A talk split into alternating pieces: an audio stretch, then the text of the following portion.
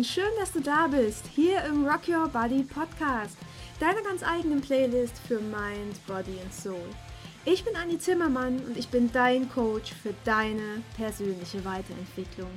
Ich bin dein Essstörungscoach und ich bin an deiner Seite, wenn du noch so das ein oder andere Problem damit hast, dein Leben so richtig zu rocken. Und jetzt und hier habe ich wieder eine neue Podcast-Folge für dich. Und zwar sind wir ja quasi schon mittendrin in der Adventszeit. Die ersten Weihnachtsmärkte haben geöffnet und überall duftet es lecker nach gebrannten Mandeln, Glühwein und Schokoobst. Und dann stehen auch noch die Feiertage so knapp vor der Tür und das Family Hopping nimmt seinen Lauf. Meist ist es dann so, dass wir von einem Essen einfach aufstehen und irgendwie schon direkt wieder an den nächsten Tisch äh, gesetzt werden müssen. Und genau solche Szenarien sind schon so wirklich stressig genug. Für Menschen mit einer Essstörung allerdings kann das echt zum Spießrutenlauf werden.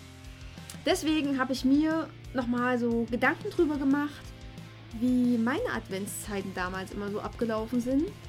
Und ja, was mir vielleicht auch besondere Schwierigkeiten bereitet hat, aber auch was mir an der Stelle bzw. auf der anderen Seite auch geholfen hat oder geholfen hätte, um es anders zu machen ähm, oder gar nicht in dieses Bedrängnis hineinzugeraten.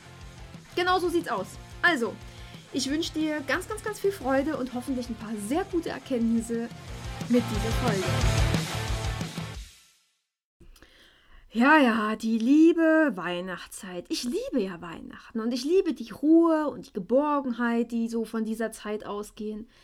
Alles wird irgendwie so ein Stückchen langsamer. Es wird gemütlicher und irgendwie nehmen sich die Menschen auch endlich mal wieder Zeit füreinander, anstatt immer nur nebeneinander herzulaufen. Und ich persönlich finde das schon traurig genug, dass es dafür ein Weihnachten geben muss. Aber nun gut. In der Zeit meiner Essstörung allerdings war Weihnachten neben dieser Heimlich und Gemütlichkeit aber auch noch eins. Und zwar war das der planke Horror. Wobei es mir persönlich gar nicht um die Feiertage selbst ging, sondern ich fand es immer viel, viel schlimmer in der Adventszeit. Denn in der Adventszeit gibt es plötzlich überall nur noch Süßkram zu kaufen. Ne? Also du gehst in den Supermarkt rein und denkst oh, Gottes Willen, Schlaraffenland. Und es wird ja auch immer mehr und es fängt ja auch schon immer zeitiger an. Also sobald du irgendwie in so einen Supermarkt reinkommst, lachen sie dich an, ne? Schoko-Weihnachtsmänner, Lebkuchen, Nougat-Zapfen und keine Ahnung, tausende von Adventskalendern. Und ja, das ist echt kein Spaß. Und meine Bulimie hat damals ja auch genau in der Weihnachtszeit angefangen. Mein Ex war damals äh, beim Praktikum von der Uni in Stuttgart und ich saß in Ilmenau oben.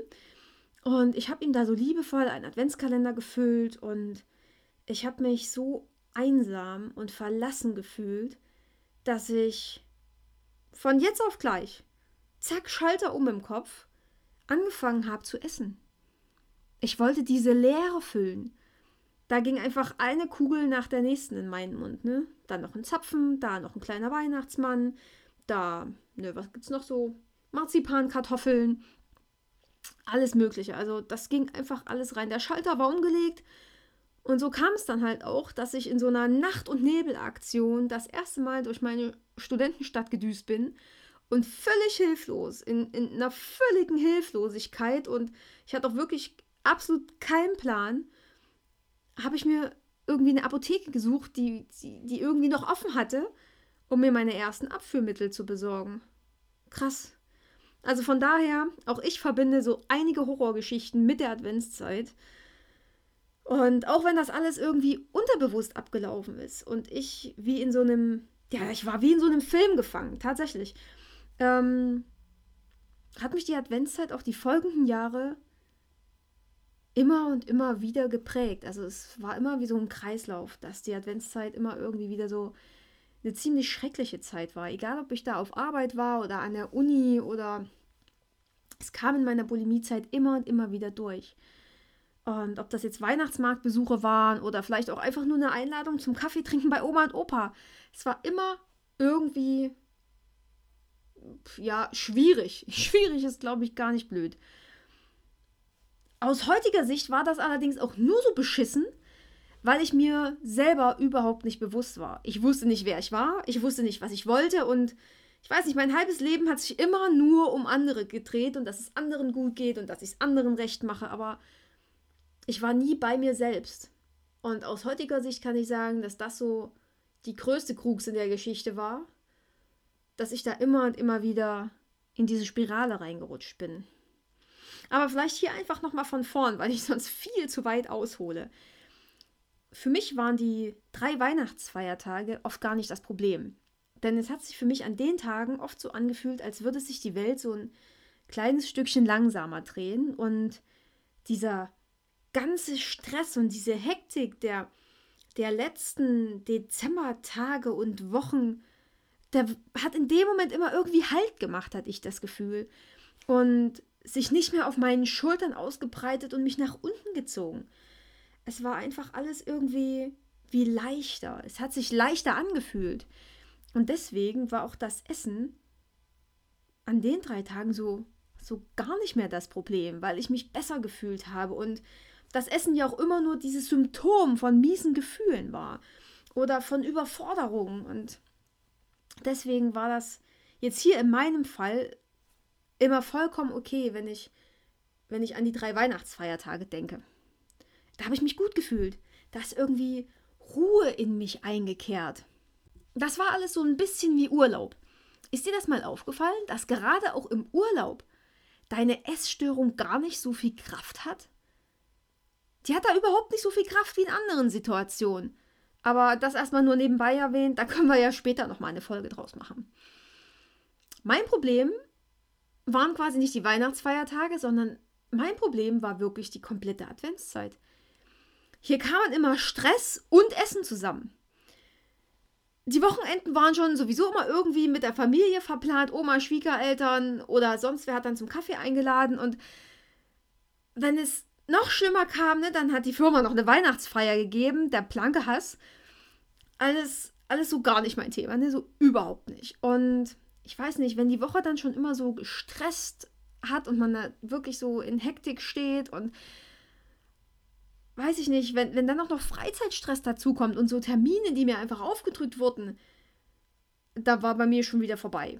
Und dann steht ja da auch schon wieder so ein beklopptes Müssen im Raum, ne? Und meine innere Stimme hat da schon wieder total auf Stur geschalten.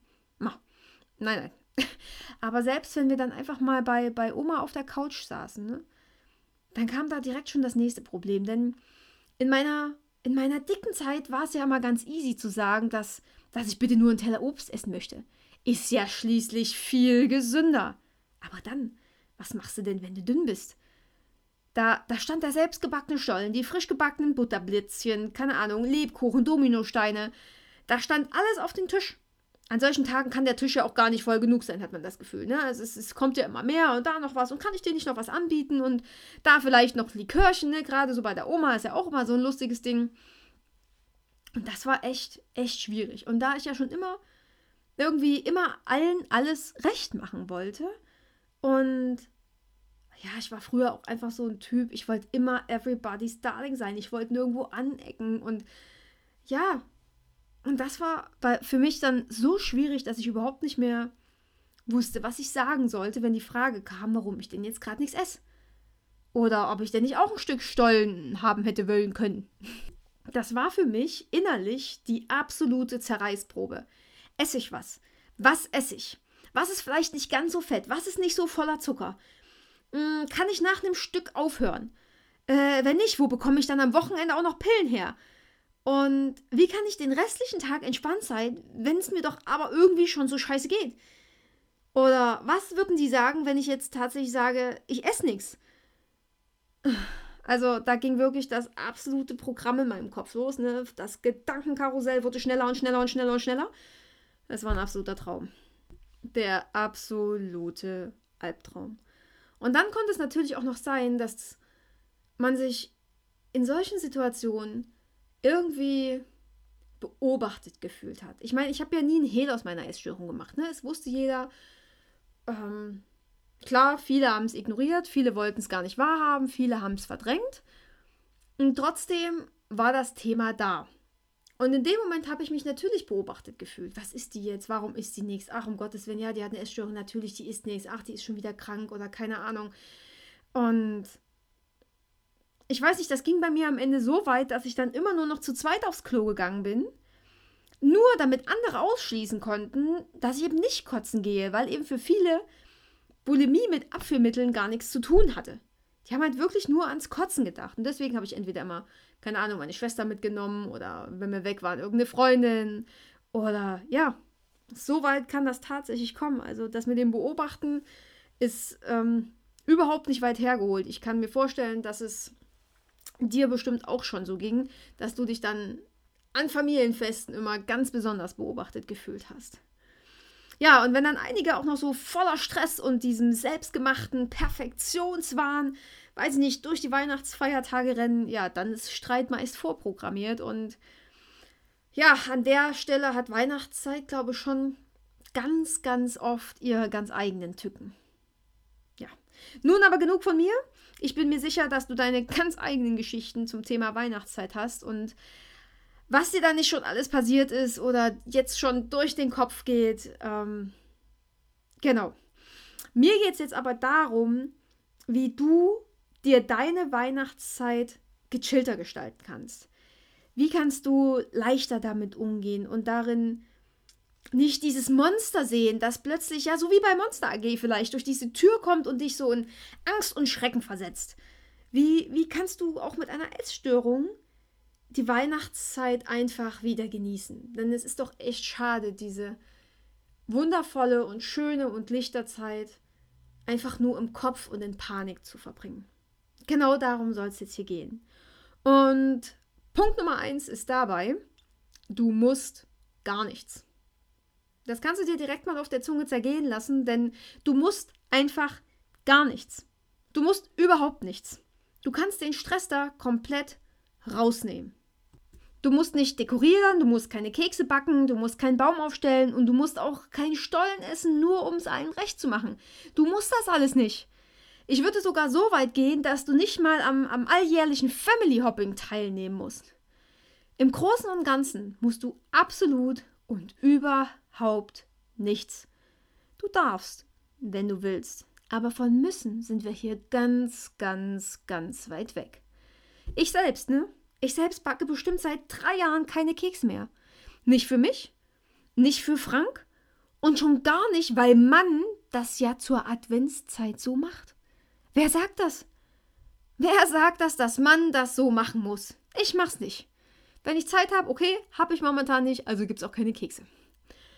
Meine Mom war früher so der absolute Keks-King. Eigentlich die Keks-Queen, aber ja gut. Unter 16 Sorten ging da Weihnachten nix. Und ja, für mich war das ganz, ganz schwierig. Ich bin ja quasi so aufgewachsen. Es gab immer mega viele Kekse und ja, für mich war eine ganz lange Zeit gar nicht klar, dass es auch anders geht. Ich muss keine 16 Sorten Kekse backen. Und anfangs hatte ich schon ein schlechtes Gewissen, wenn's nur, wenn ich nur 10 Sorten geschafft habe zu backen. Und ja, ich weiß nicht, der Stress in meinem Kopf war immer vorprogrammiert. Heute ist mir das vollkommen wurscht. Also wirklich. Wenn ich Weihnachtsplätzchen haben möchte, kann ich mir welche kaufen. Klein, fein abgepackt und dann sind es auch nicht so viele, dass sie vielleicht auch noch bis Ostern reichen. Ja, das sind echte Pluspunkte an der Stelle. Es spart Zeit. Es spart wahrscheinlich auch Unmengen Geld, weil wenn zwei Sorten reichen, brauchst du keine 16 backen. Und ja, mega cool, mega entspannt an der Stelle. Also, mein erster Tipp für dich hier: Überleg dir mal, was du alles musst. Oder was du denkst, was du müssen sollst.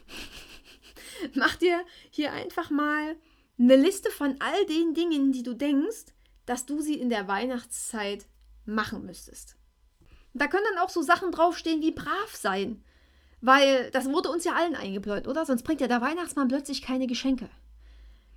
Da war ich damals übrigens sehr kreativ, kleine Story am Rande. Der Weihnachtsmann kam zu meiner Oma und meinte, ich habe gehört, in Wurzbach sind alle Kinder unartig. Und was sagt die kleine vierjährige Annie auf äh, diesen Satz vom Weihnachtsmann? Aber ich bin lieb, ich bin aus Schleiz. Der Knaller, oder? Ja, war schon immer irgendwie anders als andere Kinder. Gut, egal. Äh, und genau so wenig Kopf, ne, wie ich damals mit vier Jahren, sollten wir uns auch heute über die Weihnachtszeit machen. Einfach raushauen, was uns nervt. Das sagen, was wir denken und vor allem nichts machen, wozu wir keine Lust haben. Aber zurück zu deiner Liste. Schreib die Dinge auf, die du denkst, zur Adventszeit machen zu müssen. Vielleicht auch nur aus der Angst heraus, was zu verpassen, weil es sind ja nur die vier Wochen. Oder um jemandem zu gefallen. Oder keine Ahnung, warum du denkst, dass du da was Bestimmtes machen musst. Denn ganz, ganz häufig ist es so, dass wir die Dinge, die wir denken tun zu müssen, die Dinge sind, die andere von uns erwarten könnten. Soll ich das nochmal wiederholen? Denn ganz häufig ist es so, dass wir die Dinge, die wir denken tun zu müssen, dass das die Dinge sind, die andere von uns erwarten könnten. Das ist krass, ne? Und dann kannst du dir, wenn du die Liste fertig hast, einfach mal die Liste angucken und formulierst mal um. Nicht mehr ich muss, sondern ich darf. Punkt, Punkt, Punkt. Also alles, was du jetzt geschrieben hast, ich muss, keine Ahnung, Kekse backen, ich muss dekorieren, ich muss unbedingt Stollen essen, ich muss zu Oma zum Kaffee, ich muss, ich muss, ich muss. Die formulierst du jetzt um in ich darf. Ich darf Kekse backen. Ich darf dekorieren. Ich darf meine Familie besuchen. Und welche dieser Dinge fühlen sich jetzt noch gut an, wenn du sie darfst und plötzlich nicht mehr musst? Guck da mal genau hin. All das, was sich jetzt besser anfühlt, darfst du auf deiner Liste stehen lassen. Und all das, wo dein Bauchgefühl meint, ah, krummelig, komisch, strange, oder dir wird dabei ganz unwohl oder fühlt sich komisch, das kannst du streichen. Und mit dieser Liste würde ich sagen, gehst du jetzt durch deine Weihnachtszeit, steckst du dir in die Hosentasche oder in die Handyhülle oder irgendwo, wo du sie sehen kannst. Und in den Momenten, wo der Stress wieder hochkommen will, schaust du da drauf. Und ich denke, das ist schon mal ein richtig guter erster Schritt. Guck mal, was du nicht mehr musst, sondern was du plötzlich machen darfst. Und wenn dir es Spaß macht, macht es einfach. Genau. So, kommen wir zu Punkt Nummer zwei. Punkt Nummer zwei ist, gönn dir regelmäßig Auszeiten. Ja, es ist Weihnachten und ja, die Adventszeit ist in vier Wochen vorbei. Na und? Du verpasst doch nichts. Im Großen und Ganzen ist es ja immer wieder das Gleiche, oder? Sagt schon das Lied alle Jahre wieder. Insofern, alles schick. Und wenn du dieses Jahr eben nicht auf den 10. Weihnachtsmarkt kommst oder nicht mal einen besuchen willst, dann, dann kannst du das einfach lassen. Es ist viel wichtiger, dir selbst zu genügen, als keine Ahnung, mit wem du dich da triffst, mit Kollegen oder Freunden. Du, du musst es Kollegen und Freunden einfach nicht recht machen, sondern ganz allein dir selbst. Sag dir das immer und immer wieder. Ich bin der wichtigste Mensch in meinem Leben. Ich bin der wichtigste Mensch in meinem Leben. Ich bin der wichtigste Mensch in meinem Leben. Ich bin der wichtigste Mensch in meinem Leben. Und immer und immer und immer und immer wieder. Vielleicht klingt das für dich jetzt egoistisch. Das ist es nicht, sondern es ist tatsächlich einfach nur gesund. Das ist nämlich wahre Selbstliebe, denn du stellst dich in dem Moment an Platz Nummer eins deines Lebens. Nicht dein Partner, nicht deine Familie und nicht deine Freunde. Zuerst kommst immer du. Immer nur du alleine. Und dann kommt einfach Ewigkeiten nix. Da kommt lange, lange, lange, lange, lange, lange, lange nix. Und dann kommt vielleicht ein Partner, dann kommt deine Familie und dann kommt irgendwann, irgendwann ganz hinten kommen alle anderen, die da draußen irgendwas denken, von sich geben zu müssen. Aber an erster Stelle kommst immer nur du. Ganz alleine nur du.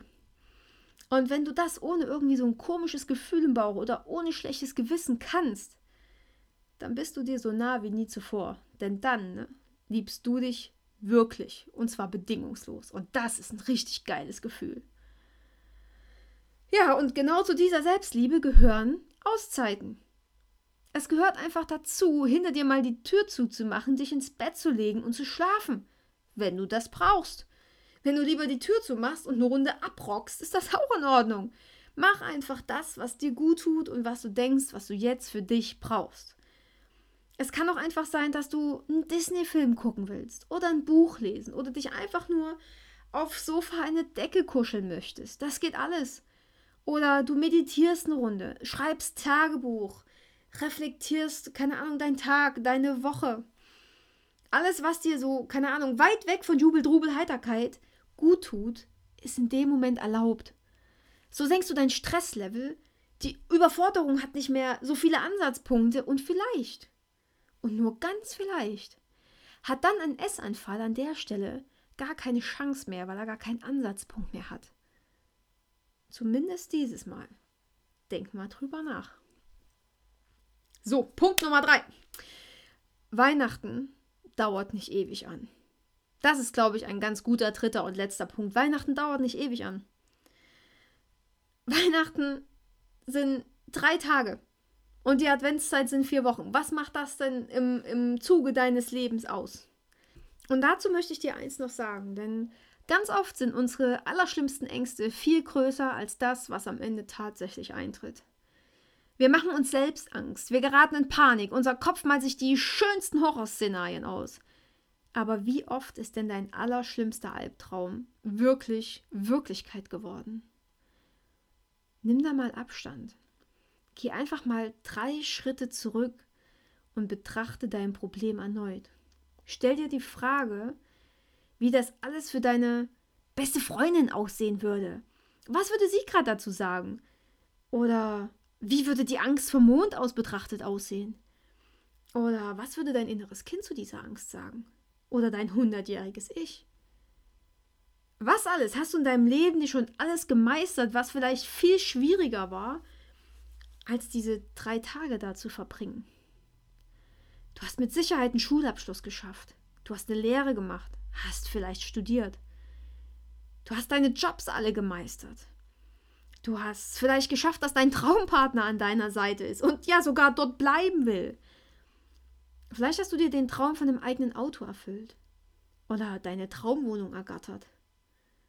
Und du hast es wahrscheinlich sogar trotz der Essstörung immer wieder geschafft, aufzustehen und eben nicht aufzugeben. Denn sonst könntest du hier und jetzt meinen Podcast gar nicht hören. Was alles hast du also in deinem Leben schon geschafft?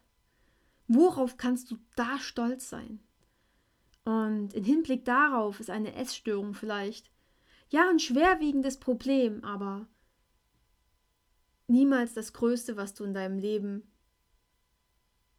ja überwinden musst oder darfst. Genau, du musst es auch nicht überwinden, du darfst. Da sind wir auch wieder bei einem dürfen. Und stell dir mal vor, dieser riesige Berg an Problemen, den Weihnachten in deinem Kopf auftürmt, der liegt vor dir. Vielleicht schließt du jetzt auch einfach mal die Augen. Also bitte nicht beim Autofahren, aber wenn du den, wenn du den Podcast zu Hause hörst, in irgendeiner ruhigen Umgebung und nicht beim Autofahren, dann kannst du jetzt mal die Augen schließen. Schließ mal deine Augen und stell dir einfach vor, wie dieser Berg jetzt vor dir liegt. Wie sich dieser Berg vor dir auftürmt. Wie groß ist der Berg jetzt? Aus was besteht dieser Berg? Was türmt sich da alles auf? Ist der Berg so groß, dass du noch um ihn herumlaufen kannst und ihn von allen Seiten betrachten kannst?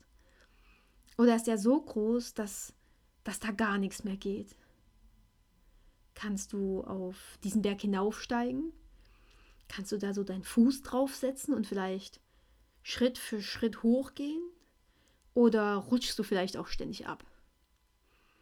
Was macht dieser Berg mit dir? Wie fühlt sich der Berg an?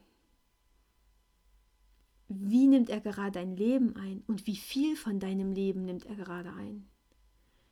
Vielleicht auch auf einer Skala von 1 bis 10. Eins ist, noch alles easy, alles schick. Und zehn, mein Leben wird vollkommen davon bestimmt. Kannst du da auch mal abwägen, wo wir da gerade stehen? Wie stark wirkt sich dieser Berg auf dein Leben aus?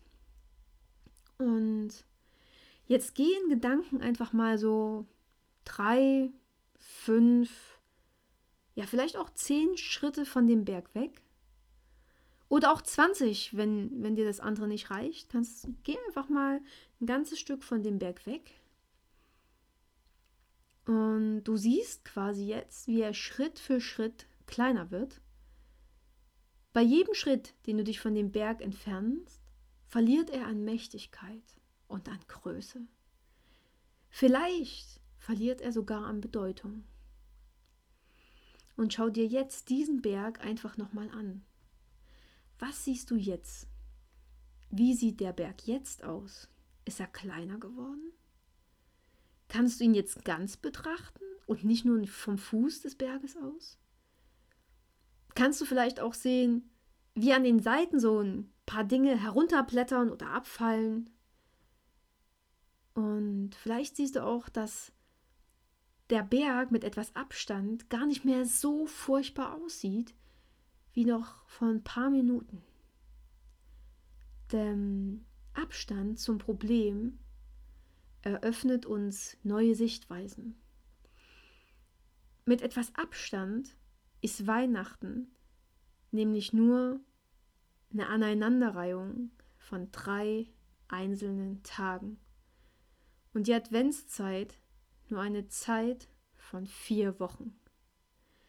Auf dein Leben bezogen ist das eine immens kleine Zeit. Das sind nur 0,008 Jahre, beziehungsweise 0,07 Jahre, wenn wir die Adventszeit nehmen. Also nur 0,8 Prozent deines Jahres. Lass dir von diesem Bruchteil nicht so viel Angst machen. Ganz oft ist Weihnachten dazu viel schneller vorbei, als wir denken. Dann ist es überstanden. Und eins ist noch ganz wichtig, denn Weihnachten ist das Fest der Liebe und nicht das Fest des Schenkens, des Stresses und des Essens. Vielleicht sollten wir uns ganz einfach wieder darauf berufen und zum Ursprung des Festes zurückkehren. Denn dann können wir Weihnachten alle wieder genießen. Ohne Druck, ohne Erwartungen und ohne diese fucking Angst als ständigen Begleiter. Und falls es doch zu einem Rückfall kommen sollte oder zu einem Essanfall an sich, dann nimm ihn an. Das ist vollkommen in Ordnung. Rückfälle sind in Ordnung. Und Rückfälle wird es in deiner Recovery immer geben. Und wenn du zum Thema Rückfälle einfach noch mehr erfahren möchtest, da habe ich früher schon mal eine Folge drüber gemacht. Ich glaube, die war im Mai. Guck mal bitte rein. Es müsste die neunte oder zehnte Folge gewesen sein. Genau, die würde ich dir an der Stelle nochmal ganz, ganz sehr ans Herz legen, denn darin beschreibe ich nochmal ausführlich, wie du mit Rückschlägen umgehen kannst. Genau, so sieht's aus. Das waren erstmal so meine Tipps, wie du die Weihnachtszeit vielleicht ein wenig mehr genießen kannst. Und ja, zusammengefasst ist es das Fest der Liebe. Und anstatt immer nur an die anderen zu denken, ist es an der Zeit, das Fest der Liebe einfach für dich selbst zu zelebrieren. Genau. In dem Sinne. Ich wünsche dir eine entspannte Adventszeit und hoffe, dass dir diese Podcast-Folge wirklich geholfen hat. Ich hoffe, dass du mit den drei Tipps entspannt und gechillt durch die Adventszeit kommst. Ich drücke dir alle Däumchen dieser Welt. Und ja, auf Facebook und auf Insta kannst du mir gerne wieder deine Kommentare hinterlassen. Vielleicht auch noch zusätzliche Tipps, wie du so entspannt durch die Adventszeit kommst, so als Inspiration für die anderen. Und ja, bei Fragen schreib mir gerne eine Nachricht oder eine Mail über meine Website. Du erreichst mich unter www anni-zimmermann.de. Ich freue mich immer riesig über Post von euch. Es ist der Oberknaller. Ihr seid der Hammer. Und genau, wenn dir der Podcast gefällt, schreib mir eine Bewertung auf iTunes, teile den Podcast, wann immer du denkst, wem er helfen könnte. Und genau so sieht's aus. Und in dem Sinne, nicht vergessen, rock your body, rock your life. Deine Annie.